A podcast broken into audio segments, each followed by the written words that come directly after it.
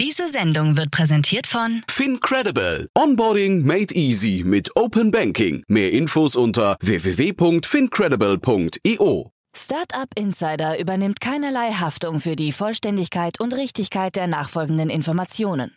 Es handelt sich zudem um Meinungen und nicht um Anlageberatung.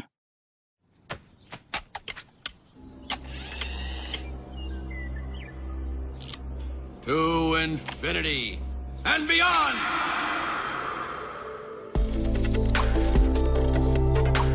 Startup Insider Daily. To Infinity and Beyond. Der Podcast rund um Blockchain, Krypto, NFTs und Web 3.0. Herzlich willkommen zu To Infinity and Beyond. Ihr wisst ja, bei uns geht es in dieser Reihe um das Thema Web 3.0, Krypto, Blockchain, NFTs und alles, was dazugehört. Und heute geht es um das Thema Decentralized Finance. Ich spreche wie immer mit Kerstin K. Eismann und Daniel Höpfner. Und ja, ich will gar nicht so lange drum rumreden. Jetzt kommen noch kurz die Verbraucherhinweise und dann geht's auch schon los. Werbung. Hi, hier ist Nina aus dem Content-Team von Startup Insider. Vielleicht hast du es ja schon gehört, wir haben endlich neben unserem Hauptkanal Startup Insider nun auch separate Kanäle für unsere verschiedenen Formate eingerichtet. Wenn du zum Beispiel nur unser tägliches Nachrichtenupdate Startup News hören möchtest, kannst du ab jetzt ausschließlich den Startup News Kanal abonnieren. Gleiches gilt für Investments und Exits, Startup Spotlight und alle anderen Formate, die zukünftig kommen werden. Die volle Ladung Startup Insider, also alle Formate, gibt es natürlich weiterhin hier auf dem Hauptkanal. Also, um die einzelnen Kanäle zu abonnieren, besuche jetzt startupinsider.de/slash insider. Wir sehen uns auf deinem Lieblingskanal. Startup Insider Daily. To Infinity and Beyond. Ja, ich freue mich sehr. Kerstin Eismann ist wieder hier, Ke und Daniel Höpfner und wir sprechen heute wieder über das tolle Thema Krypto, Web 3.0, Blockchain. Äh, die, heute Decentralized Finance ist unser Thema heute. Aber ja, ich sage erstmal herzlich willkommen, ihr beiden. Hallo Jan, freut mich. Hallo, grüße dich. Hallo zusammen. Und äh, wirklich, ich habe es ja gerade schon gesagt, Decentralized Finance ist ein wirklich geniales Thema, wenn man sich damit beschäftigt. Ist wahrscheinlich, ihr habt im Vorfeld gesagt, es wird ein bisschen akademischer ne, heute, aber ja, vielleicht bevor wir einsteigen, stellt euch doch mal kurz vor. Das haben wir beim letzten Mal vergessen und wahrscheinlich der eine oder andere weiß noch nicht, mit wem ich hier gerade eigentlich spreche. Ja, sehr gerne. Ja, ich bin die Ke, Kerstin Eismann, ähm, nenne mich selbst Futurist und Blockchain-Enthusiast. War beruflich auch schon seit, bin seit zehn Jahren, hatte ich immer wieder Berührungspunkte mit Krypto respektive Blockchain äh, bei der Fido Bank, Microsoft und Energy. Habe ein erstes Krypto Corporate Venture Portfolio aufgebaut, 2017, 18 bin Founding Member von Bearchain hier in Berlin und äh, freue mich mega, wieder heute dabei zu sein. Genau, super. Mein Name ist Daniel Höfter. Ähm, Gründer von verschiedensten Startups, 2014 dann mich zu der dunklen Seite rübergegeben und du hast ein VC mhm. aufgemacht. Ähm, Im Zuge war ich auch schon ein paar Mal bei Jahren und wir haben ja öfters interessante ähm, Finanzierung besprochen. Und irgendwann ähm, eigentlich auch relativ schnell, 2016 ähm, ging das Kryptothema bei uns los bei B10 und wir haben angefangen, in dem Bereich zu investieren, ähm, sei es privat, sei es als B10-Fund ähm, in verschiedensten Protokollen und Ideen. Und das hat mich nicht mehr losgelassen und seitdem bin ich sozusagen da echt irgendwie addicted und ähm, mache eigentlich nur noch was in dem Bereich. Das ganze Thema Web3, NFT, Krypto, wie es so schon heißt. Genau. Und auch ich freue mich, wieder dabei zu sein. Und wie du schon gesagt hast, diesmal wird es ein bisschen akademisch. Ja, also wir werden mal ein bisschen tiefer da einsteigen, was dieses DeFi so schön ist. Mhm. Und vielleicht nochmal kurz der Hinweis, ähm, sage ich ja jedes Mal, es macht durchaus Sinn, die alten Folgen sich nochmal anzuhören, weil wir eigentlich immer so, wie auch heute, ein Schwerpunktthema haben und das ja alles so ein bisschen miteinander ver äh, verbunden ist. Ne? Also ich, ich versuche immer in der Moderation zu erklären, es geht hier eigentlich über die Wirtschaft, um, um die Wirtschaft von morgen. Und das hast du ja auch, Daniel, schon mal gesagt. Es erinnert insgesamt so ein bisschen die Zeit gerade an, ja, ich weiß nicht, so die, die, ähm, die Jahrtausendwende, ne? wo wir ja im Prinzip, wo das Internet gerade irgendwie so die, die ersten richtigen kommerziellen Züge angenommen hat. Ne? Genau, also ich glaube, wir stehen kryptomäßig irgendwo so hier so 98, 99, 2000. Ich will jetzt nicht auf den, auf den, um die um New Economy Bubble hinweisen, das meine ich mhm. nicht, sondern ich meine, wie es halt dann wirklich losgeht. Ja, wenn jemand noch wissen, sich erinnert und zurückdenkt, es gab noch kein iPhone, aber irgendwie die Leute hatten schon Laptop, man hat, es gab schon die ersten Internetdienste, aber irgendwie hat man noch mit den Achseln gezuckt, was das alles soll. Und jetzt ist ja gar keine Frage mehr, ne? sozusagen irgendwie, dass das Leben ist irgendwie auf diesem iPhone, Android-Telefon irgendwie komprimiert und äh, man macht eigentlich 90 Prozent der Sachen irgendwo am Rechner. Und das ist, glaube ich, schon im Moment jetzt gerade auch bei Krypto. Ne? Also wir sind noch früh dran. Aber man sieht sozusagen am Horizont sozusagen ähm, ein, ein leichtes Glimm, wo klar ist, das wird halt echt interessant. Mhm. Und, ähm, und auch nochmal ein Satz zu, was du gerade gesagt hast mit, diesen, äh, mit den alten Folgen. Genau, das kann man nur unterstützen. Wir kommen jetzt echt um ein paar News, ähm, so wie Metamask, das haben wir halt alles schon mal erklärt, ne? Und wie man das auch installiert. Und das werden wir heute also mal übergehen und erwarten, dass die Leute das dann wissen. Und ähm, mit, großen Schritten gehen wir dann weiter. Ja, genau. Also wir versuchen zu erklären, wir versuchen natürlich aber auch neugierig zu machen. Ich meine, im Endeffekt muss jeder für sich selbst rausfinden, ob einem das Thema liegt oder nicht und dann wahrscheinlich auch sich darüber hinaus noch informieren.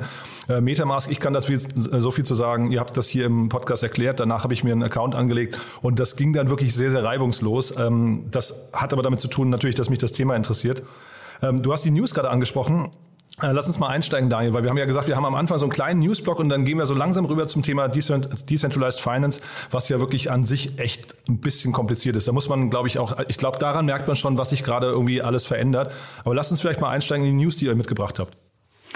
Ja, also wir fangen mal ganz lokal an, würde ich sagen. Äh, und zwar die Volksbank Raiffeisenbank Kurpfalz wohlgemerkt, äh, bietet ab sofort auch Kryptohandel an und prescht hier wirklich auch sehr mutig in den Kryptospace vor.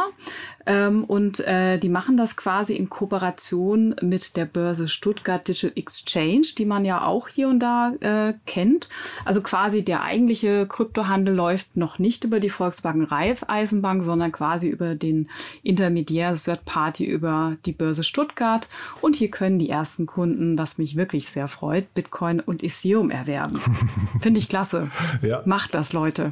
Macht das, Seid Leute. Mutig. Aber da bin ich auch gleich gespannt, Aber wie das noch in das no Gesamt financial advice. Das, das zum einen, das kommt ja immer auch als Disclaimer vorne dran. Wir geben hier gar keine Empfehlungen, auch wenn das vielleicht, auch wenn es um große Zahlen geht immer und so weiter. Ne? Aber ich bin gleich mal wirklich gespannt, welche Rolle die Volks- und Raiffeisenbanken in der Zukunft noch haben werden, wenn wir jetzt über DeFi gleich sprechen. Ähm, aber ihr habt ja noch andere Themen mitgebracht, ne? Ja, wir haben noch ähm, was ganz Spannendes. Ähm, es gibt eine Firma, die heißt Certic. Ähm, die wird man jetzt so nicht kennen. Ähm, die haben jetzt so gerade ähm, eine große Finanzierungsrunde gemacht und haben nochmal 80 Millionen aufgenommen und haben es geschafft, ihre Bewertung wirklich zu verdoppeln ähm, auf 2 Milliarden. Was machen die? Und das ist halt das Spannende. Jetzt kommen wir nämlich langsam in diesen Bereich Web 3 und, und, und DeFi und alles sowas. Die sind so ein bisschen das, der, der TÜV der neuen Zeit. Das heißt, die analysieren diese automatisierten Protokolle, diese sogenannten Smart Contracts auf den verschiedensten Blockchains und gucken, ob sozusagen nicht irgendjemand mit irgendwie dunklen Gedanken hinten eine, Firewall oder Feiertür eingebaut hat, wo er eben Geld abzwacken kann oder irgendeine, Betrugs, ähm, ähm, Betrugsmasche eingebaut hat. Und das ist halt recht cool. Ne? Du hast jetzt sozusagen eine Firma, die analysiert sozusagen die neuen Banken dieser neuen Zeit, die ganzen Smart Contracts werden dafür bezahlt und ähm, die, also ich erinnere mich, als wir die erste Mal darüber diskutiert hatten, Key und ich, vor anderthalb, zwei Jahren, da waren die ganz klein, da war das sozusagen eine Gruppe an Nerds und irgendwie, man ist, ja, man ist halt deren, deren Twitter-Account gefollowt und ab und zu haben die dann so ein Thumbs-up gemacht, wo du sagtest, okay, das ist ein Protokoll irgendwie, was, äh, was irgendwie äh, zumindest technisch gesehen richtig funktioniert. Ob nun die Ökonomie und so weiter ist was anderes. Und das ist eigentlich ganz cool. Okay, weißt du noch? Das war ja irgendwie schon eine Weile her, ne?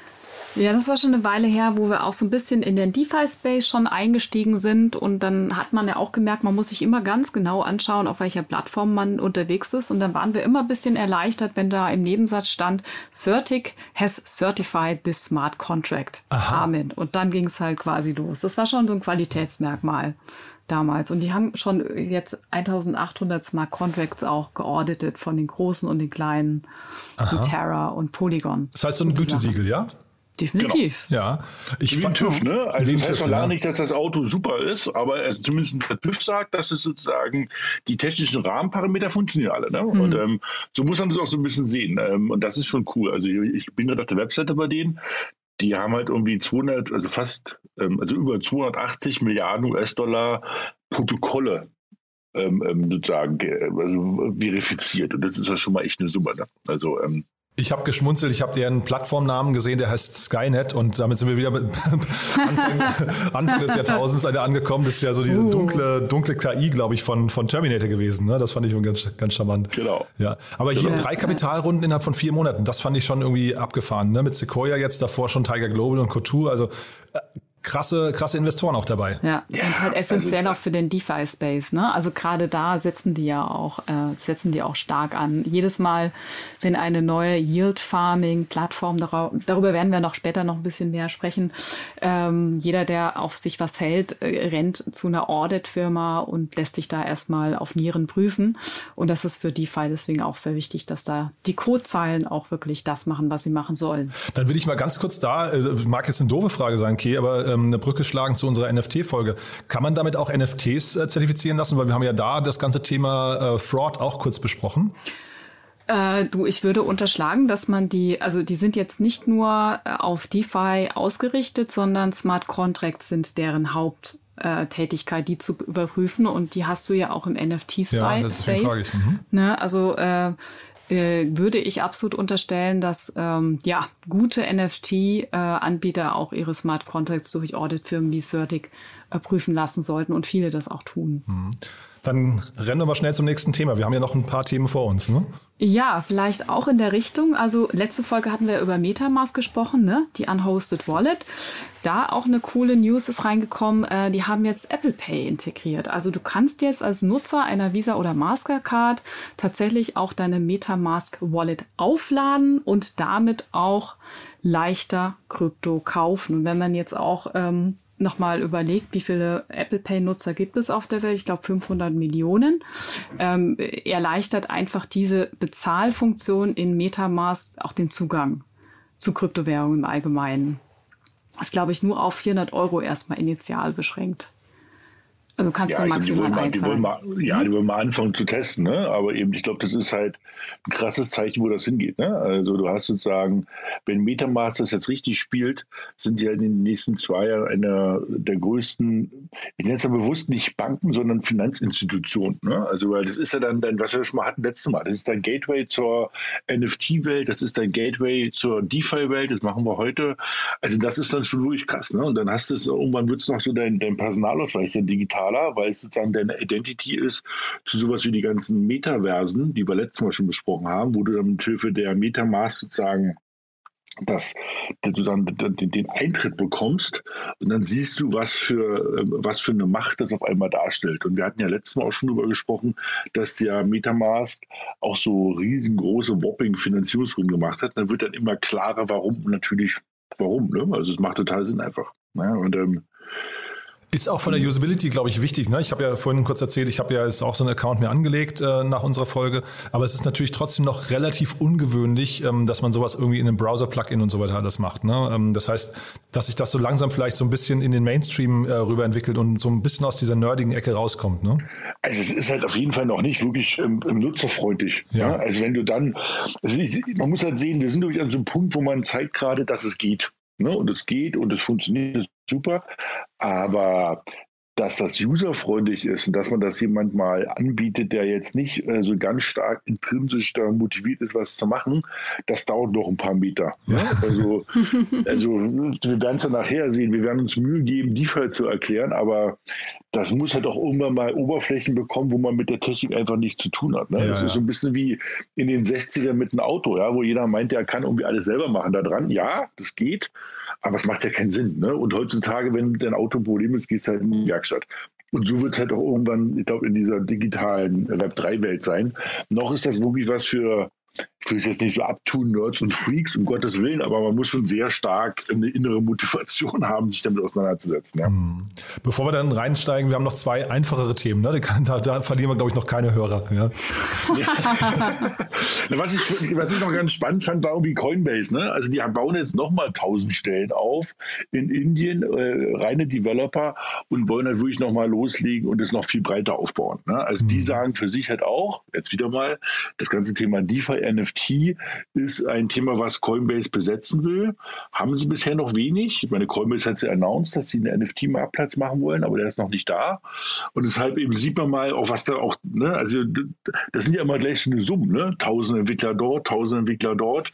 Also, wo du sagst, das, das musst du ja erstmal irgendwie auch mit Leben füllen. Das ist schon krass, ja. Mhm. Und, und Indien ist ja, glaube ich, generell ein Markt, der da auch relativ, also zumindest kryptoseitig relativ stark in Bewegung ist, ne?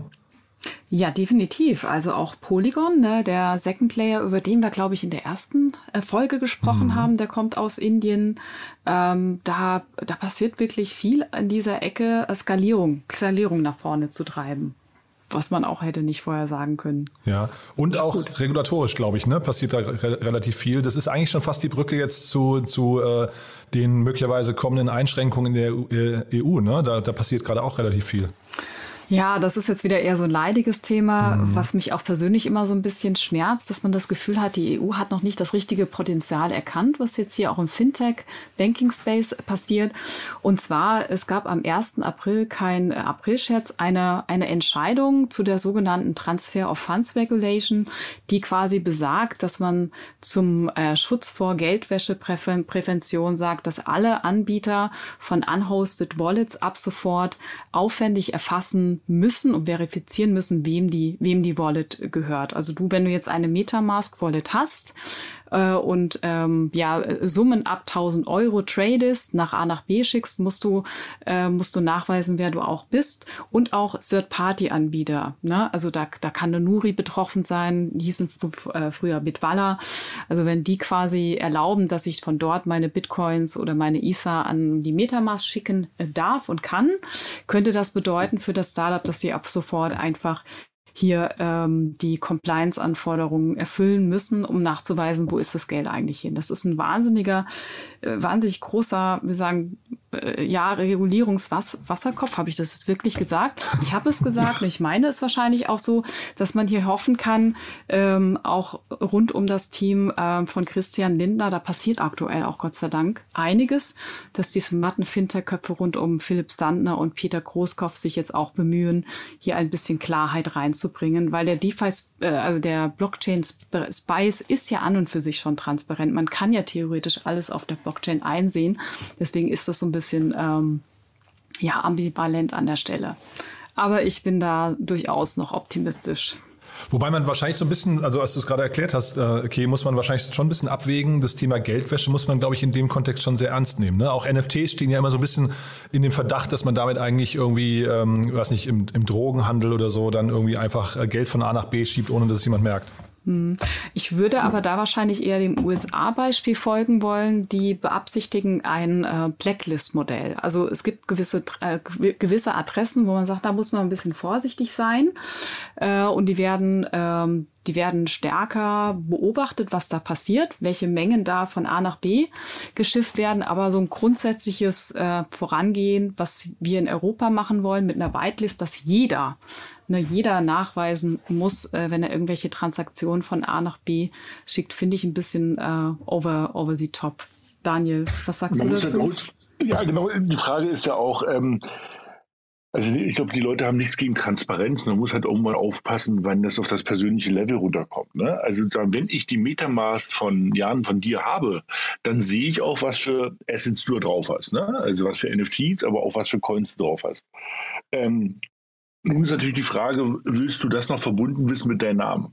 Ja, ähm, und ähm, das ist ja dann nicht nur für die Regierung irgendwie im, ähm, mit dem Namen verbunden, sondern das wird einfach irgendwie auch mit dem Namen verbunden sein. Und dann entsteht natürlich da ganz andere Probleme, weil ähm, es gab schon Fälle, wo sozusagen Erpresser irgendwie bei äh, Bitcoin-Millionären an der Tür geklingelt haben und denen die Pistole an den Kopf gehalten haben und dann mussten sie halt irgendwie ihre Funds transferieren das funktioniert bei der, bei, der, bei der Bank irgendwie nicht, weil natürlich dort gibt es ja bestimmte Maximallimits, Tageslimits und so weiter und so fort. Und dann ruft vielleicht dann doch mal der Bankberater an und sagt, ähm, Herr Thomas, wollen Sie wirklich irgendwie 50.000 Euro überweisen auf eine nordkoreanische Adresse? Ist das Ihre Idee? Ähm, und ähm, das ist natürlich im Crypto-Space mhm. nicht so. Das heißt, man muss aber gut überlegen, ob man diese Tür wirklich aufmacht, dass da diese Transparenz in Personen reinkommt. Ähm, ich glaube, ähm, keiner will das ganze Thema Terrorismusfinanzierung und Drogenfinanzierung, aber man muss auch sagen, um Schwarzgeld zu transportieren, gibt es halt echt andere Methoden. Also vom Bargeld über Diamanten und andere Sachen, die sind mindestens genauso effizient.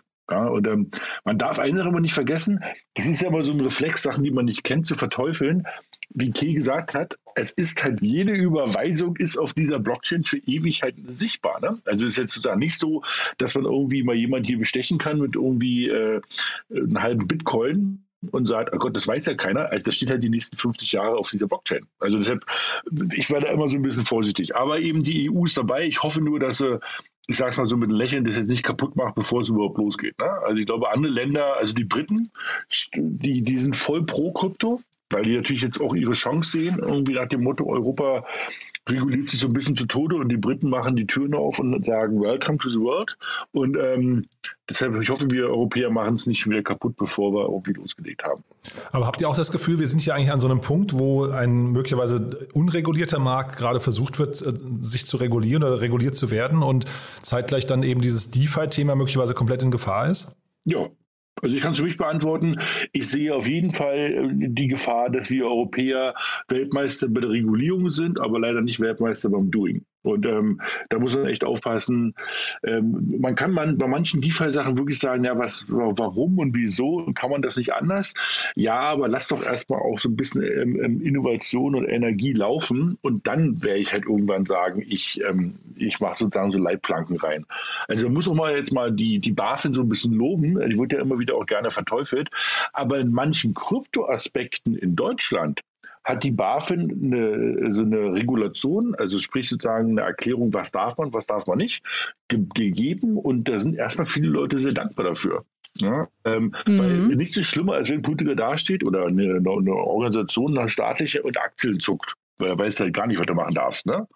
Ähm, wir müssen nur aufpassen, dass die Europäer jetzt nicht über das Ziel hinausschießen. Wir hatten es ja vor 14 Tagen schon mal, ich will jetzt gar nicht zu lange reden, aber vor 14 Tagen gab es ja die Gefahr, dass ähm, Bitcoin verboten wird, weil sie gesagt haben, wir wollen eben dieses Proof of Work und das ganze Energiethema verbieten klar ist, es, ist das eine, eine Energiever, also Verschwendung würde ich es nicht nennen, aber würde sagen, viel Energie dafür verbraucht. Aber man muss halt mal überlegen, was bringt das, welche Vorteile hat das und wie kann man das noch lösen. Man kann ja nicht immer alles gleich verbieten. Ja. ja. Das ist vielleicht auch der perfekte Übergang für das letzte Thema, was wir noch mitgebracht haben.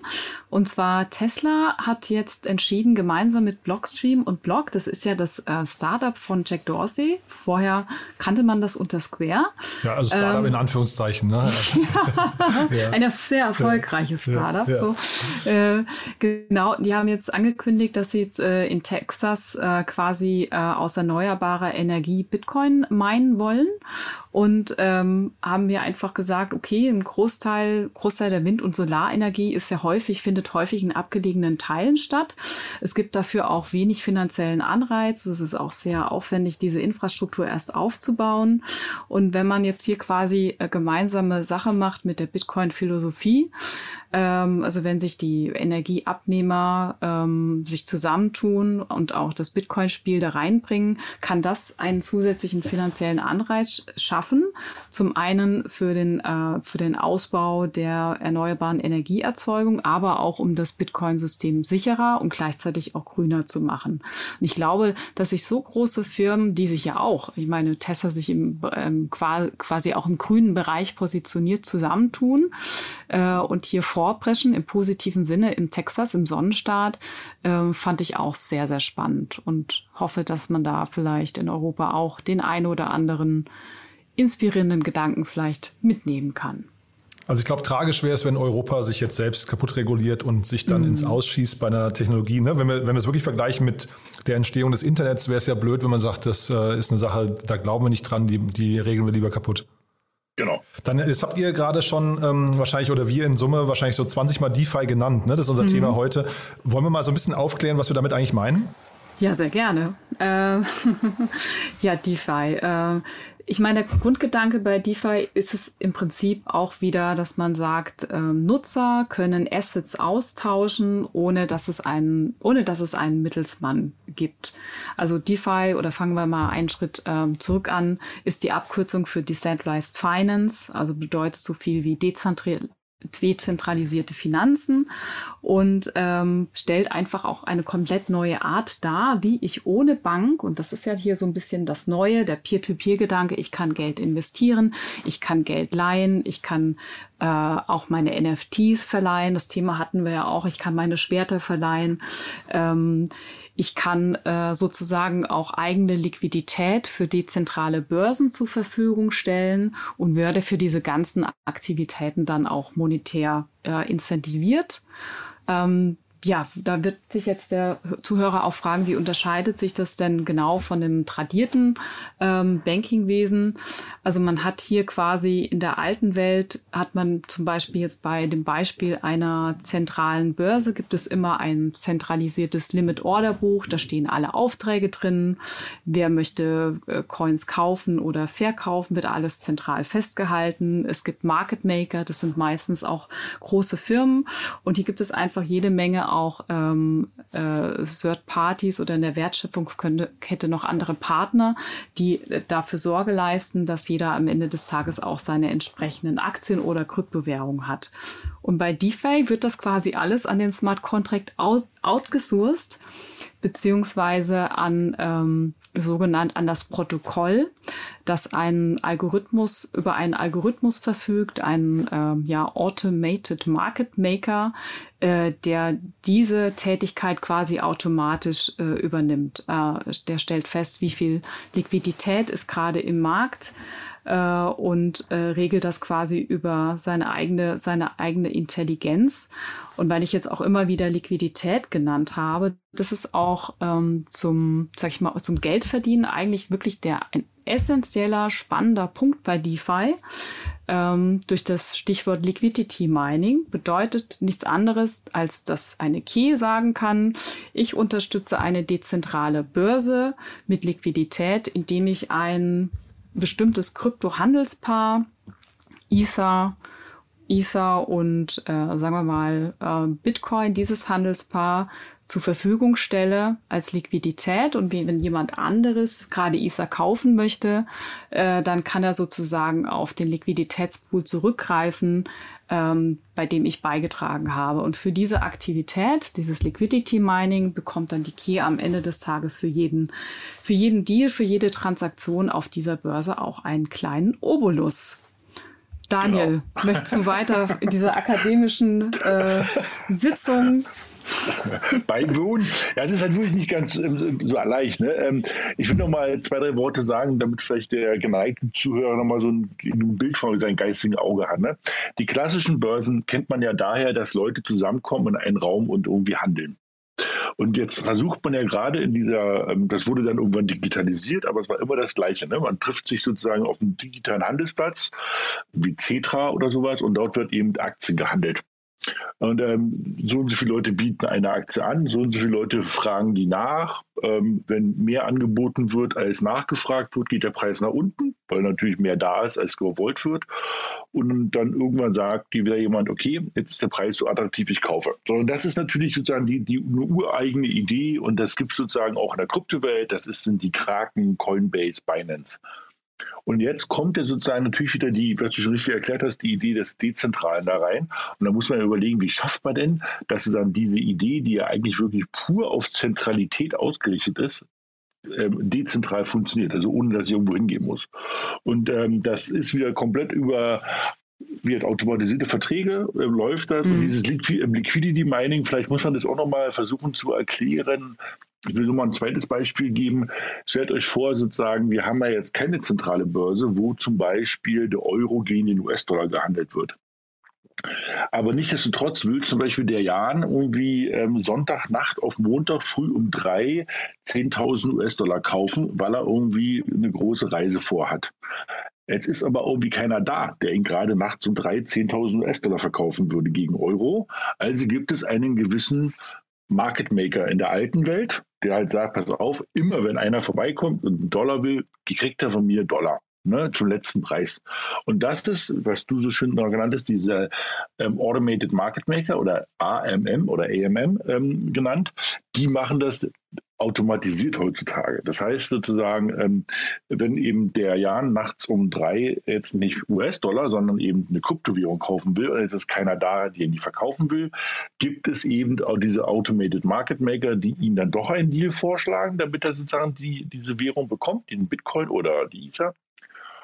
Und damit das funktioniert, sind halt Leute wie Key, du hast es also schön gerade gesagt, ähm, ähm, in den Spiel dabei und die geben halt immer ein Währungspaar, also Bitcoin, Ether. 5000. Und dann vielleicht nochmal Ether und Solana nochmal 5000 rein. Und eben dann liegen die als Paar auf so einer digitalen Plattform. Und wenn der Jan vorbeikommt und sagt, er würde es gern kaufen, dann ähm, ist er immer noch auf einer Website, das stimmt, drückt dort rum und sagt kaufen. Und dann kriegt ihr das und dann wird es aus diesem Pool abgezogen und dafür bekommt die Key nicht nur eines Tages also ihre Bitcoin wieder zurück, die kriegt dafür auch einen Teil der Gebühren. Und das ist eben, was man sich ein bisschen vor seinem geistigen Auge irgendwie vorstellen muss, was wie diese Automated Market Maker eben funktionieren und dieses sogenannte Liquidity Mining. Es ist ähm, nicht ganz einfach, aber ja, haben denn diese Market Maker, die wir schon kennen jetzt aus der Vergangenheit, haben denn die dann in der Zukunft gar keine Relevanz mehr? Also braucht man die auch nicht mehr? Ich hoffe nicht. Ja?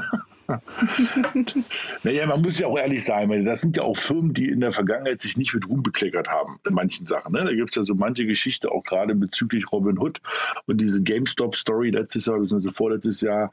Also diese Market Maker ähm, sind schon teilweise im grauen Bereichen unterwegs. Das ist bestimmt jetzt gemein, aber irgendwie, ähm, da gibt es halt ganz schön große Player und ich glaube, die wird es nicht mehr geben. In der DeFi-Welt geht das komplett automatisiert. Wir reden ja hier du hast es ja auch gerade schon mal erwähnt, äh, über Peer-to-Peer. Ne? Das ist alles Peer-to-Peer, was wir hier, also zumindest in der idealen Welt dann, wenn, das, wenn ich das richtig verstehe, wie sich das entwickelt. Ne? Ähm, aber könnt ihr mal einmal kurz äh, erzählen, wie entsteht denn eigentlich DeFi an sich? Also wer, wer steckt denn dann da dahinter? Wie beginnt denn so ein System? Ja, klar. Ich meine, es gibt ja, nehmen wir mal zwei, drei große Namen, damit man das schon mal irgendwie auch hört oder mal googeln kann. Das eine ist ähm, Aave mit Doppel-A, A-A-V-E oder Curve, ja, damit man mal so ein Gefühl hat. Ähm, oder auch sowas wie ähm, Uniswap.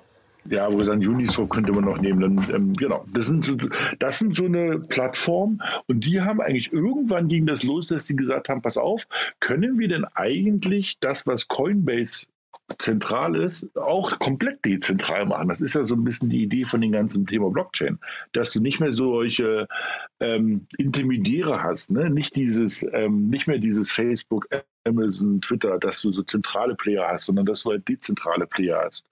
Und da haben dann ein paar sehr schlaue Leute eben gesagt, ja, das geht, wenn wir das gut programmieren, dass es eben automatisierte Preisfindung gibt, automatisierte Pools an diesen Coins und eben automatisiert musste diese Nachfrage-Angebot zusammengebracht werden. Und ähm, es gibt auch immer wieder neue. Ne? Also, okay, meine, wie viele gibt es jetzt da draußen? 50, 100 Plattformen?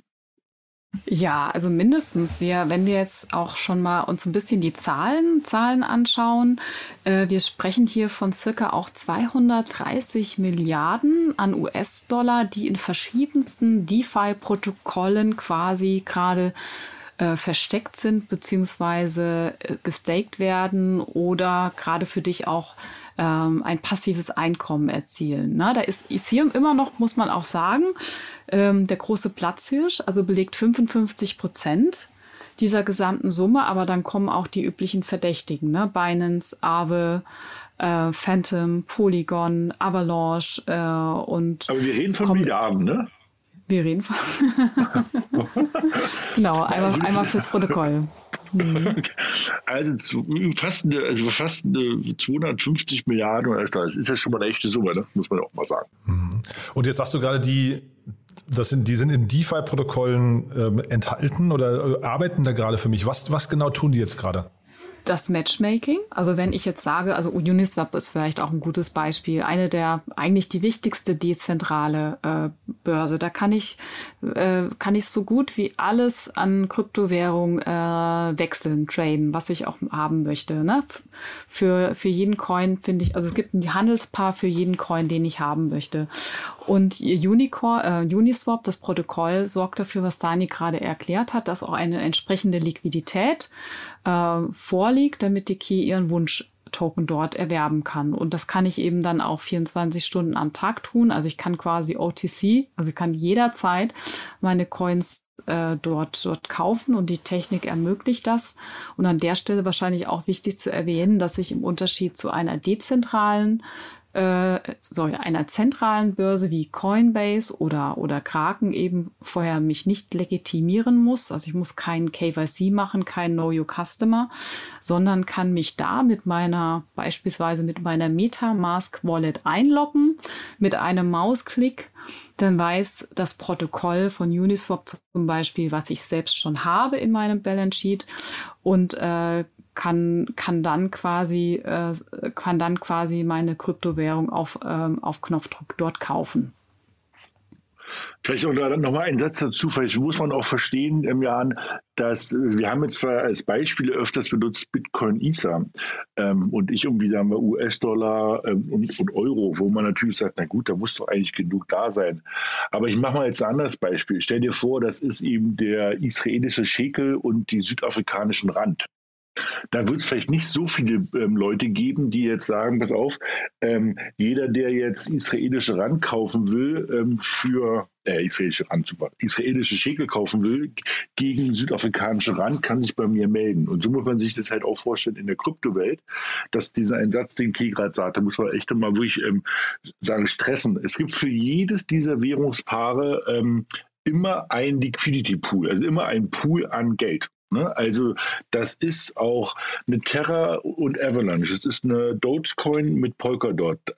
Und das geht runter bis zu den Top 100, Top 200 ähm, Protokollen. Ne? Und eben kann man sich ja vorstellen, dass wenn ich jetzt nicht um die Ecke komme mit den Top 10, sondern ich komme eben mit Währungspaaren aus den Top 100 um die Ecke, dass dort vielleicht bei weitem weniger Leute so ein Währungspaar so einer, so einer dezentralen Börse zur Verfügung stellen. Aber da sie die ja auch anbieten wollen, kriege ich dann natürlich deutlich mehr Gebühren davon. Und dann kommen wir nämlich zu solchen teilweise abstrusen Zinsen oder Vergütungen, wenn man das manchmal so liest, wo dann so steht, naja, man verdient hier irgendwie pro Monat, pro Monat, ne, 10, mhm. 20, 30 Prozent wo man dann Taschenrechner rausholt und sagt, wie, das ist eine Verfünffachung im Jahr. Ja, das stimmt, aber wie gesagt, es geht halt um sehr seltene Währungen. Ne? Also du hältst dann sozusagen ähm, das Schekel-Randpaar und ähm, bietest das sozusagen über eine dezentrale ähm, Plattform an, ja, oder eben die hat in der Digital- oder in der, in der Kryptowelt, keine Ahnung, Tesos und irgendwie Aave. Also irgendwie kleinere Währungen. Aber wenn du dieses Risiko eingehst und sagst, ja, ich lege von beiden Währungen jeweils 10.000 Dollar in diesen Liquiditätspool rein, dann kannst du wirklich deutlich, also deutlich, deutlich überdurchschnittliche Zinsen oder Vergütungen dafür bekommen, die dann teilweise schwindelerregend sind. Again, man muss halt aufpassen, man muss es halt irgendwie im Blick haben ähm, und auch verstehen, was da passiert. Ja, um mal vielleicht ein persönliches Beispiel zu geben, auch hier kein Financial Advice, ne? nur dass es plakativ ist. Ich ähm, stake gerade sogenannte Phantoms um mit H. Die laufen auch auf dem Phantom-Protokoll ohne H. Und das ist so ein ganz kleiner, unbekannter Coin. Und da kann man jetzt zum Beispiel eine äh, Rendite von 50 Prozent erzielen. Die Downside ist aber auch, dass dieser Coin unglaublich volatil ist. Also das ist sehr spannend, wenn der, wenn der Coin 100, 100 Euro am einen Tag äh, wert ist und in, in zwei Wochen plötzlich nur noch 10 Euro wert ist, ne, dann hat man da natürlich auch ein entsprechendes Risiko. Also soll an der Stelle auch gesagt werden, Leute, alle Leute, die sich mit DeFi beschäftigen wollen, die ähm, ihr Geld dort in Anführungsstrichen anlegen möchten, staken wollen und wenn da auch eine horrende äh, Rendite versprochen wird, das muss man sich sehr genau anschauen und man muss das auch sehr häufig äh, kontrollieren, also immer in seine Wallet reinschauen oder auf die Plattform, wo steht der Kurs gerade. Also sicherlich jetzt nicht ein, ein kleines Spielchen für den, für den Anfänger, würde ich mal sagen. Ne? nee, es ist jetzt kein, das ist kein Sparbuch. Ne? Also wie Fire und Forget ist das bei weitem nicht. Also das ist eher, ähm, mhm. da, das, das, wenn man das mal mit irgendwie ein paar hundert Euro mal macht, um mal so ein bisschen zu lernen, ist das halt echt spannend, um das zu sehen Aber eben, ähm, das hat auf jeden Fall das Potenzial easy, dass da ganzes Geld weg ist. Das, das darf man einfach nicht vergessen. Ne? Also sozusagen, so eine Rewards kommen halt natürlich nie for free. Ne? Es gibt diesen schönen Satz, der ist no free lunch und das, das stimmt dort einfach perfekt. Ne? Und, ähm, und ähm, vielleicht, ich will mal noch zwei Sachen noch mit reinwerfen. Ich hoffe, es wird nicht zu kompliziert, aber weil wir versuchen wollen, einmal das komplette Bild von links nach rechts zu geben. Jetzt gibt es nämlich sozusagen auch in dieser DeFi-Welt immer diesen Begriff Staking. Ne? Und dieser Begriff, dieses den Begriff Lending. Um das auch nochmal reinzubringen. Also Lending, äh, das ist natürlich auch eine Welt, die sehr anglizistisch geprägt ist. Geht es halt wirklich, das ist dann schon fast eher wie bei der Bank. Das heißt, ich gehe auf eine große Plattform und gebe dieser Plattform ähm, Und legt die dorthin. Und wenn jemand anders, warum auch immer, ähm, ähm, für irgendwelche Sachen ähm, Ether oder irgendwelche kleineren Coins wie Aave braucht, dann geht der eben auch auf die Plattform, zahlt an die einen Zins und ich kriege auch den Zins. Ne? Also das ist, das ist so eher klassisches, ich verleihe Geld oder ich verleihe Wertgegenstände Geschäft.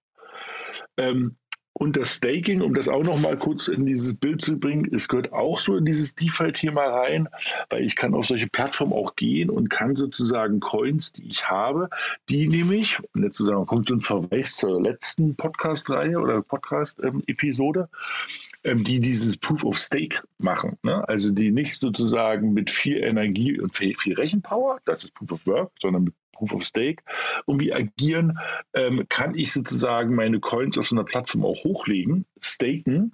Und ich kriege ja dafür, dass ich meine, meine Coins ähm, in diesen Staking-Pool reinlege, werde ich ja dafür auch entlohnt weil ich brauche ja, ich brauche ja viele von diesen Staking Pools, idealerweise auch weltweit verteilt, nicht alle nur irgendwie in Texas oder in Berlin, dass sozusagen diese Blockchain als Ganzes auch abgesichert ist und dass ja viele Validatoren den, den, diesen Schreibversuch oder dieses Schreiben in die Blockchain validieren und sagen, ja, das ist valide, die Key und der Jan, ähm, die haben eine Wahrheit da reingeschrieben und wenn ich das validiere, kriege ich dafür ein bisschen Geld, weil wenn Key und Jan in die Blockchain was reinschreiben wollen, müssen sie dafür ein bisschen zahlen und ich als Validator kriege dafür Geld. Und wenn ich jetzt so einen Pool angelegt habe und hinter mir habe ich 100 Leute, die mir ihre Coins geben dafür, dass ich sie stake, gebe ich einen Teil nach hinten halt zurück an die anderen Leute. Ja, ich hoffe, das war jetzt echt nicht zu kompliziert, aber man muss so dieses Lending, Staking, Liquidity Mining, irgendwo ist das alles, gehört das zusammen, dieses, dieses DeFi-Ökosystem. Genau, und vielleicht kann man auch noch mal den Vergleich in die alte Welt wagen. Also wenn ich jetzt von Staking spreche, äh, übersetze ich das immer für mich so. Das ist so auch wie so mein eigenes Sparbuch. Also vergesst jetzt mal den Phantom Coin. Wenn man sich jetzt aber in der sag mal, in der Übersicht der interessanten Coins wirklich die großen Ökosysteme anschaut, wie zum Beispiel eine Polkadot, bald auch Ethereum. Das sind große etablierte Blue-Chip-Ökosysteme. Wenn ich diese Coins stake, da sind natürlich die Zinsen auch nicht so ähm, bahnwitzig hoch. Äh, aber auch hier bekomme ich eine attraktive Rendite oder auch eine attraktive Rendite, bessere Rendite als aktuell mit dem normalen Sparbuch oder Tagesgeldkonto. Äh, über die Inflation möchte ich jetzt gar nicht erst sprechen. Aber da kann man doch auch äh, sagen, ich lege mein, mein Geld, meine Blue Chip Coins äh, lieber äh, also in Form des Stakings an, äh, als dass ich vielleicht jetzt ein Sparbuch für, ich weiß gar nicht, wie viel Zinsen kriegt man da noch Zinsen? Aber ihr wisst, was ich meine. Also das kann auch wirklich eine gute Alternative oder eine ein, kann, kann auch ein Investmentportfolio, denke ich, komplementieren. Hm. Jetzt haben wir mehrfach das Thema Risiko gerade genannt. Ne? Das äh, finde ich hm. ja nochmal spannend. Ähm, ihr habt grad, Daniel meinte gerade, das Geld ist möglicherweise sogar weg. Dann habt ihr vorhin schon mal erwähnt, es gibt ja in dieser Welt keine Bankberater, wo ich dann anrufen kann, kann sagen, ich habe hier einen Fehler gemacht und äh, könnt ihr bitte regulierend hm. eingreifen. Wie ist das denn generell? Also eigentlich klingt das ja so ein bisschen so, man träumt ja in der VWL immer von diesem vollkommenen Markt. Ne? Ähm, äh, ist das der Weg dahin oder entstehen hier ganz andere Probleme gerade und die Preise ähm, sind viel, du hast ja gerade von Volatilität gesprochen, Kay, ähm, sind, ist es vielleicht auch, weil der Markt noch nicht so groß ist, noch weit davon weg zum Beispiel? Ja, ähm, also wie Daniel schon sagte, ne, umso unbekannter, umso unbekannter der Coin, umso geringer der Market Cap, äh, wenn der Coin auch noch nicht auf einer zentralen Börse gelistet ist, dann ist es das hochspekulativ und ich kann da natürlich auch wirklich in kürzester Zeit ganz viel Geld machen, aber auch ganz schnell ganz viel Geld verlieren. Ne? Und da ist es immer do your own research. Und da muss man auch genau schauen, wenn man sich mit seiner Metamask Wallet äh, dort quasi einloggt auf die entsprechende Yield Farming Plattform. Ähm, dann kommt dann immer so eine Nachricht, äh, wollen Sie, erlaube hiermit quasi Zugriff auf deine auf dein Vermögen und dürfen wir für dich Exe Transaktionen exekutieren. Da muss man das immer ganz genau durchlesen, was man da, was da passieren kann, wenn man quasi den Zugriff auf die eigene Wallet gibt. Ne? Ähm, das ist, keine, das ist keine Cookie, ne? Das ist, das, man, das ist nicht so diese Cookie-Info von der Webseite. So, ach ja, lass mal schnell überall OK drücken, damit ich endlich was machen kann. Also keine AGBs. Das, äh, ja, wirklich, genau. das kann man nur x-mal sagen. Also wenn man dort irgendwie zweimal den falschen Haken setzt, gibt man halt irgendwelchen Webseiten mit Hilfe der Metamask Zugriff auf seine Coins. Also ich meine, so, mhm. und, und wenn da irgendjemand irgendwie äh, kriminelle Energie hat, schiebt er die halt irgendwo hin, wo du halt nicht mehr rankommst. Und ähm, also deshalb kann man es immer nur, also dieses DeFi-Thema ist jetzt nichts, wo du sagst, äh, ich investiere Geld, lass das liegen, das ist meine Rentenvorsorge. Also ich habe, ähm, oder ich mache da auch so ein paar Sachen, aber es ist nichts, wo du halt irgendwie eine Woche lang mal nicht hingucken kannst. Also eher, weiß nicht, wie du es du machst, aber eigentlich guckst du da irgendwie mindestens einmal am Tag oder spätestens alle zwei Tage mal rauf ob das alles in die richtige Richtung sich bewegt. Ähm, es ist nur, es ist nur eben ähm, eine neue Art des Bankings. Und auch wenn die Zahlen ähm, ähm beeindruckend groß sind, sowas wie eben diese 250 Milliarden US-Dollar, die in solchen Protokollen schon eben hinterlegt sind, ist es halt immer noch ich benutze mal das Wort hier von, von diesen Deutschbanker Peanuts im Verhältnis zu dem, was in der, in der, in der, in der tradierten Bankenwelt unterwegs ist. Ne?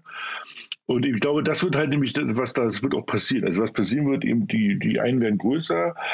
Und das Gute ist halt, also ich bin ja so ein Fan davon, bei den Banken weißt du ja nicht, was drin passiert.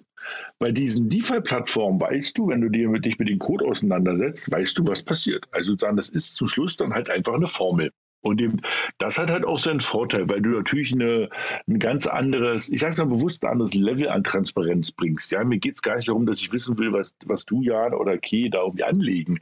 Aber ich würde schon gern verstehen, wie, die, wie der Markt da funktioniert und wo das so herkommt. Ne? Und eben, ähm, ähm und ich glaube, das ist eine Chance, die es da gibt. Und ähm, ich bringe jetzt nochmal diese Parallele, ich habe es vorhin schon mal gebracht, dieses GameStop ähm, Aktie vor zwei Jahren, ähm, die da so hoch geboostert wurde und wo dann der, der Handel eingestellt wurde. Das waren ja alles Sachen, die halt mit einer sehr geringen Transparenz um die Ecke kamen. Und eben wo auch immer wieder Verlust an Vertrauen in diese etablierten Institutionen ist. Ne? Und, ähm, und ich glaube, deshalb haben die auch gerade so einen Run, diese, diese ganzen DeFi-Welten. Und ähm, das, die, das ist halt erst der Anfang. Das wird die nächsten Jahre sehr, sehr spannend. Es gibt riesengroße Finanzierung in dem Bereich. Und ich glaube, was kommt, und das ist das, was, ich glaube, jeder, der uns jetzt zuhört hat, hat entweder irgendwie jetzt äh, sich an Kopf gekrault oder fängt gerade an, irgendwie Sachen auszuprobieren. Es ist halt alles andere als trivial und noch lange nicht userfreundlich. Ne?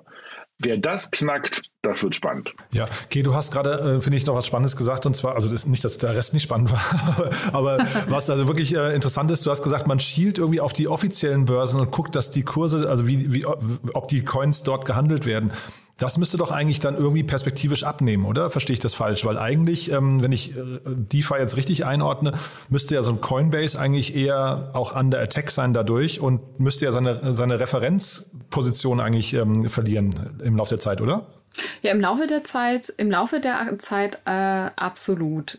Ähm, im, in der aktuellen Welt, in der wir leben, ist es immer noch so, wenn man plötzlich durch Twitter oder auch äh, BTC Echo auch plötzlich erfährt, dass ein Coin auf einer zentralen Exchange gelistet ist, äh, hat man ja oft beobachten können, ging meistens die Kurse nach oben, ne? Weil das so eine Art Ritterschlag ist für viele, viele Coins. Ähm, auf der, Im Umkehrschluss bedeutet das natürlich auch, dass wenn man jetzt frühe Coins, die noch nicht so populär sind, erstmal auf einer, auf einer DEX erwirbt, auf einer dezentralen Exchange, kann man hier natürlich auch ähm, horrende, also einen unglaublichen Hebel mit nach Hause bringen. Ne? Der steigt dann plötzlich über Nacht äh, um schon mal 80, 90 Prozent, wenn er auf einer zentralen Exchange plötzlich gelistet wird. Aber ich bin da, wie du auch sagst, ich glaube, da müssen sich die äh, zentralen Börsen doch so ein bisschen langfristig äh, warm anziehen, weil hier eben äh, vieles auch in diesem DeFi-Space passiert. Und da wollte ich einen Punkt auch unbedingt nochmal machen. Es gibt ja auch jetzt neben diesen super riskanten Coins auf Platz 1081, ne, wie bei der Google-Page so auf Seite 21, wo man nie hinkommt, gibt es ja auch äh, Plattformen, Blue-Chip DeFi-Plattformen wie Aave, äh, wo man die, wo man die Gründer kennt, wo man weiß, dass es auch äh, populäre Venture Capital Firmen drin. Ähm, da wurden die Smart Contracts oder die Algorithmen auch alle zertifiziert, geprüft. Äh, wir haben ja über Certi gesprochen, ne? den TÜV für DeFi. Certic, ne? Genau. Ja, ja, ja, genau. Da sind entsprechend auch nicht die Zinsen so horrend hoch, aber durchaus auch attraktiv. Also wenn ich sage, ich möchte dort meine Bitcoins verleihen oder ich möchte dort meine äh, Solana Stake dann ähm, also mache ich mir auf diesen Plattformen, also jetzt persönlich zum Beispiel nicht die großen Sorgen, ja. Äh, sie sind so ein bisschen schon too big to fail. Ich meine, neulich gab es auch mal ein Gerücht, dass Uniswap, also die größte dezentrale Börse, geliebäugelt hat, den Nasdaq zu kaufen, weil die über so ein großes, großes Treasury, so viel Vermögen verfügen. Äh, das ist unfassbar. Ne? Also auch da passiert ja. jetzt so wieder ein Paradigmenwechsel.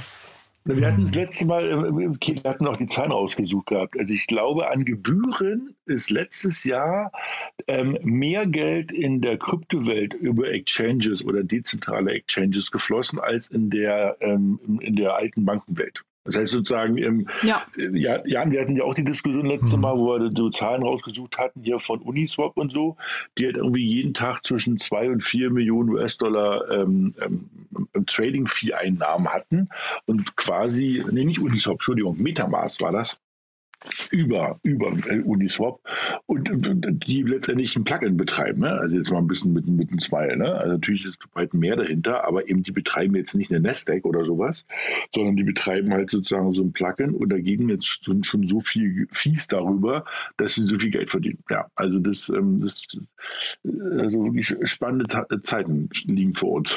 Ja, und apropos vor uns, vielleicht nochmal ganz kurz zu den Anwendungsfällen. Das finde ich, glaube ich, nochmal spannend. Also ihr habt jetzt vorhin gerade unterschieden zwischen Staking und Lending, wenn ich es richtig verstehe. Das sind so die beiden äh, sag mal, groben Bereiche und gerade der Landing-Bereich, wo, wo sind denn da die, die Grenzen gesetzt? Also ähm, kann man sich auch vorstellen, dass irgendwie perspektivisch, ich weiß nicht, Hypotheken oder Versicherungen oder ich, ich weiß gar nicht, was, was gibt es da vielleicht noch an Möglichkeiten, die. Also ja, ja. Also keine Grenzen. genau, keine Grenzen. Ich meine, bisher muss man ja sehen, ähm, ähm, du hast gerade äh, ein gutes Beispiel gemacht, Hypotheken. Ne? Also Hypotheken sind das sozusagen als Darlehen auf ähm, meistens Immobilien. Bisher gibt es es ja eigentlich gar nicht. Ne? Also das, was es an Lending gibt in, in, der, in dieser DeFi-Welt, bezieht sich eben darauf, dass du teilweise andere Kryptowährungen als Sicherheit hinterlegst oder, was hatten wir letztes Mal schon mal, ähm, NFTs hinterlegst. Mhm. Jetzt warten wir mal ab, wenn in dem Moment, wenn halt eben eine Immobilie digital über die Blockchain verkauft werden kann und das auch eben vertragssicher geschieht, dann kann ich das natürlich irgendwann auch als Collateral, also als Sicherheit nehmen. Und dann wird es ja spannend. Das heißt sozusagen, ich wäre eines Tages, und das wird, das wird keine fünf Jahre dauern, eher so, ich glaube sogar weniger als drei, äh, Immobilien oder andere Real-World Assets als Sicherheit hinterlegen ähm, auf der Blockchain und die beleihen. Und dann kriege ich natürlich einen richtigen Wettbewerb zu den ähm, etablierten Banken einfach. Ähm, und nun muss man ja sehen, dass eben, ähm, also genau, das, das, wird, das wird ein riesen Wettbewerb zu etablierten Banken. Genau. Und will man in so einer Welt dann da aber nicht trotzdem sein Gegenüber kennen? Ist das nicht irgendwie auch so ein bisschen die Grundfrage? Also wir reden ja hier über Transparenz, aber wir reden ja auch so ein bisschen durch diese, durch diese, ähm, sag mal, nicht, nicht was sind es nicht zertifizierten ähm, äh, Wallets zum, oder die, die nicht bekannten Wallets zum Teil über anonyme äh, Spieler. Ne? Also das heißt, möchte man nicht, wenn man seine Hypothek irgendwo aufnimmt, wenn man sein, sein Grundstück oder sein Haus beleiht, wissen, wer ist der Gegenüber? Ja, aber ich gebe dir mal ein Beispiel. Ähm, jetzt muss ich sehr kurz nachdenken, wie heißt dieser ähm, Kreditmarktplatz aus Hamburg? Es gibt ja so zwei, drei Kreditmarktplätze, die relativ groß sind, wo ich ja auch von Privatpersonen Darlehen kriegen kann. Ja. Ich weiß nicht, Credit Check meinst du Smava. Smava meinte ich. Danke. Genau, ne? Also ob ich eben, ähm, ich weiß nicht, ob, ob den Leuten wirklich wichtig ist, von wem sie das Geld bekommen. Ja? Also ähm, ich glaube, in unserer Welt und so ein bisschen auch wie ähm, mit einem Lächeln, wie wir erzogen wurden. Ne? Also ja, ja, und ich finde auch, also ich habe auch immer noch einen Ansprechpartner bei der Bank, aber eben meine, äh, meine Tochter hat keinen mehr. Ne? Also der ist das total Banane. Und eben, ähm, ich glaube, da ändert sich viel und ähm, ich glaube, man wird es nicht mehr brauchen. Ja, ich glaube auch. Also ähm, das letzte Mal, dass ich mit einer Bankberaterin gesprochen habe, war, glaube ich, na, während meinem Studium. Ne? Und ähm, dass ich wahrscheinlich, aber ich gehöre jetzt natürlich auch so zu der Gruppe Nerd, ne, dass ich lieber direkt mit dem Maschinenraum wahrscheinlich kommunizieren wollen würde. Also wo das Kreditgeschäft quasi komplett automatisch, automatisiert, äh, algorithmusbasiert abläuft, basierend auf Angebot und Nachfrage. Äh, und äh, ich da entsprechend dann natürlich auch äh, keine, ich sag mal, keine Beratergebühr mehr bezahlen muss. Also dadurch wird der, der, der Kredit auch ein bisschen günstiger an der Stelle. Mhm. Und aber da vielleicht nochmal ganz kurz. Achso, ja, aber ich glaube, ja? es, ist, es sind nur eine kurze kleine Widerworte. Also ich bin gespannt. Also auf der einen Seite sage ich ja, auf der anderen Seite sage ich nein. Ich habe mal vor, vor Jahren mal mit so einem Bankberater gesprochen und da hatten wir auch über sowas gesprochen. Und da habe ich gesagt, naja, eigentlich ähm, seid ihr doch irgendwann alle arbeitslos, weil das geht doch eigentlich mit Formeln.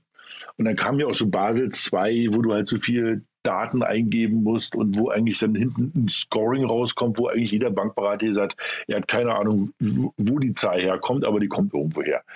Da hatte ich mal so einen Bankberater gesprochen und da hat der gesagt, wissen Sie was, Herr Höpfner, ich, ähm, der, der sitzt in, äh, in Offenbach am Marktplatz. Und dann meint er, äh, wenn einer seiner Kunden, die quasi zur Hälfte auch an diesem Marktplatz sitzen, wenn die einen Kredit wollen, setzt er sich fünf Minuten ans Fenster, guckt raus und guckt, wie da äh, der Verkehr ist. Und geht er mal hin und kriegt ein Gefühl und danach entscheidet er. Das ist bestimmt auch nicht die ideale Welt, aber ich glaube, so komplett, also so komplett nur auf Nullen und Einsen, muss man halt auch aufpassen, weil es ist halt dann am Ende das, da bin ich so ein bisschen Terrorist, am Ende sind es dann doch alles Menschen. Ne? Und eben, ähm, man hat schon so ein Gefühl und sagt, naja, will der das jetzt und macht er das und wie irgendwie, äh, so nehmen wir mal jetzt so Jan, ne? also so ein Jan, der arbeitet am Wochenende und spät abends und früh um acht ist er schon wieder am Start oder ist der irgendwie wie jemand anders, der irgendwie nicht so viel Drive hat und das kriegst du halt wieder wenig in Punkte gedrückt, weißt du, was ich meine? Also deshalb bin ich so, ich bin gespannt, wo das hinläuft. Ich glaube, es gibt auf jeden Fall einen riesen Markt und eine große Berechtigung für eben die komplett automatisierte Systeme und so hinterlegte Sicherheiten, ja, aller Immobilien auf der Blockchain als Collateral. Ich glaube, aber so ganz weggehen im größeren Bereich wird es, glaube ich, nicht, ja. Wo, wobei ich vielleicht. Da gibt es ja doch noch ja. Hoffnung für die HSBC, über die wir letztes Mal gesprochen haben, die jetzt im genau. Metaverse ein, eine Filiale eröffnet haben. Und dort virtuelle Schwerter verleihen oder beleihen. Ne? Genau. Ja. Aber vielleicht nochmal ganz kurz Daniel dazu, weil ich habe jetzt in der Vorbereitung auch gelesen, dass natürlich ähm, jetzt äh, durch DeFi möglicherweise auch Leute Zugang zu bekommen zu äh, Finanzsystemen, die durch traditionelle Finanzsysteme eigentlich eher ausgegrenzt wurden, weil sie vielleicht gar nicht als lohnend ähm, betrachtet wurden wurden, ne? weil man ja immer als, man muss ja als ja. Finanzsystem auch Gewinne erzielen. Die sind ja immer, äh, sagen wir, sehr kapitalistisch. Und das ist natürlich dann, das, das würde dem ein bisschen widersprechen, was du gerade sagst, weil eigentlich plötzlich der, der Markt vielleicht auch noch größer wird und, das, ähm, und, und der Zugang auch viel einfacher, ne? Klar, ich meine, du hast auf jeden Fall diese, dieses, dieser Begriff, diese unbanked people, ne? Mhm. also ähm, wo man sagt, dass irgendwie über eine Milliarde Menschen weltweit bisher eigentlich nicht Teil des Banksystems sind und eben, ähm, wo man sagt, da geht eigentlich noch viel, viel mehr, ähm, dass die halt irgendwie Gehälter bekommen, dass die vielleicht kleine, kleine Kredite bekommen, etc., etc. Mhm. Also ich glaube, das ist, da auf jeden Fall recht. Ähm, ich glaube, es ist so eine Mischung. Ne? Ich hoffe nicht, dass wir irgendwie jetzt nur noch von irgendwelchen Maschinen abhängig sind und man mhm. gar nicht mehr mit irgendwelchen Leuten reden kann. Aber ähm, ich glaube, es gibt auf jeden Fall in dem bisher unattraktiven unteren Bereich, weil einfach zu wenig Geld damit verdient wird, wie du ja gerade richtig gesagt hast, schon ein großes Potenzial. Klar, da sind natürlich so eine Systeme auch super, klar. Aber jetzt wollte ich trotzdem als Abschlussfrage nochmal euch beiden, äh, sagen wir, oder vielleicht fürs, für die Hörerinnen und Hörer nochmal fragen, jetzt so die ersten Schritte, um jetzt nochmal ganz praktisch zu werden. Also äh, das, das klingt ja so, als seid ihr beide voll da schon drin, guckt jeden, du hast vorhin gesagt, alle zwei Stunden da mal rein, ob alles, ob alles richtig läuft. Was muss man jetzt tun im allerersten Schritt, wenn man jetzt teilnehmen möchte am, äh, an, an DeFi? Also was wäre jetzt so aus eurer Sicht der einfachste, der einfachste Schritt in diese Welt? Also als erstes muss er diese, diese Folge zu Ende hören und am besten nochmal. und die Metamask Wallet nochmal. Ne? Genau, genau. Also Metamask Wallet ist die Voraussetzung, ne? Genau, du brauchst ja. eine Metamask Wallet. Also damit fängt es sozusagen an. Und dann ähm, würde ich ähm, mich einfach bei der Meinung von Key anschließen und mal ganz simpel mit einer Aave, also A-A-V-E, mhm. ähm, mal starten. Vielleicht noch eine Curve, oder? Okay, was denkst du? Ja, Curve ist nur von der User Experience wirklich noch schrecklich. Ne? Das sieht aus wie gecodet okay. in den 90ern. Das ah, würde ich vielleicht dann erst übermorgen mir mal anschauen. Aha. Also eine Aave wäre der richtige Anfang. Aave ist ganz nett, ja. ja. Ja, ich glaube auch. Und dann kriegt man da so ein paar Sachen mit und ähm, was man da so machen kann. Ne? Und ähm, was man auch nochmal sagen kann, also ich bin, wir sind null mit irgendjemand da assoziiert, aber Coinbase ähm, hat auch eine sehr gute Erklärung zu vielen Sachen nochmal. Die haben so eine Coinbase Coinbase Bibliothek, wo die dann auch nochmal so ein paar Sachen erklären, ähm, um da so ein Verständnis zu entwickeln. Und, also ein Satz noch, ich habe schon gesagt, aber ich sage es nochmal, bitte nur mit Geld operieren, was vielleicht schmerzlich, aber vermissen kann. Ja, also nicht, dass irgendjemand dann sagt, er hat jetzt irgendwie seine Rente verspielt, um Gottes Willen. Ja, ja es klingt ein bisschen so wie äh, die, dieses ganze Thema Optionsscheinhandel ne, und so weiter. Da muss man wirklich wahrscheinlich aufpassen und wirklich erst sich langsam rantasten und wenn man es dann verstanden hat, mal irgendwann, wenn man vielleicht auch die ersten schmerzlichen Erfahrungen gemacht hat und weiß, warum man sie gemacht hat, dann vielleicht äh, ein Schippchen drauflegen. Ne? Hm. Genau. Super, ihr zwei. Mit Blick auf die Uhr, haben wir denn was Wichtiges vergessen aus eurer Sicht? Ähm. Nö. Ein, ein Aufruf nach alle, die es irgendwie, irgendwie beeinflussen können. Bitte macht das System nicht kaputt von der Regulation, bevor wir gestartet haben. An die Politiker da draußen. Super. Ja, schützt unsere Startups, schützt unsere Fintech-Startups und gebt ihnen auch wirklich eine Chance, äh, dass wir uns hier in Deutschland im DeFi-Space auch oder generell, generell im Fintech-Banking-Bereich gut positionieren können. Super. Das ist wichtig. Toller Appell zum Schluss. Dann danke ich euch beiden. Hat mhm. großen Spaß gemacht, wieder viel gelernt und ich freue mich aufs nächste Mal. Ja, Super. Dito, bis zum nächsten Mal. Dann. Tschüss. Ciao. Schöne Ostern kann man schon sagen. Ach so, ja, ja, stimmt. Schöne Ostern, genau. Toll. Bis dann. Schöne ne? Ostern. Ciao. Ciao. Werbung. Hi, hier ist Moritz, Marketing und Growth Manager bei Startup Insider. Wenn du über die verschiedensten Themen immer auf dem neuesten Stand sein möchtest, dann empfehle ich dir auf jeden Fall unsere Newsletter auszuprobieren. Von unserem täglichen Morning Briefing Startup Insider Daily zu unseren themenspezifischen Newslettern wie Krypto und Web3, Investments und Exits oder KI Kompakt bist du mit unseren Newslettern immer top informiert. Falls du interessiert bist, kannst du dich jetzt ganz einfach kostenlos anmelden und zwar unter startupinsider.de/insider. Startup Insider Daily to Infinity and Beyond. Der Expertendialog mit Daniel Höpfner und Kerstin Eismann rund ums Thema Krypto, Blockchain und Web 3.0. So, das war To Infinity and Beyond für diese Woche. Ich hoffe, es hat euch Spaß gemacht. Wenn dem so sein sollte, wie immer die Bitte, empfehlen uns doch gerne weiter oder diskutiert mit uns auf LinkedIn. Wir freuen uns immer über Anregungen, über Feedback und auch über Weiterempfehlungen. Dafür schon mal vielen Dank an euch. Ja, und ansonsten bleibt mir nur zu wünschen, frohe Ostern, genießt die Zeit und bleibt gesund. Bis dahin, alles Gute. Ciao, ciao.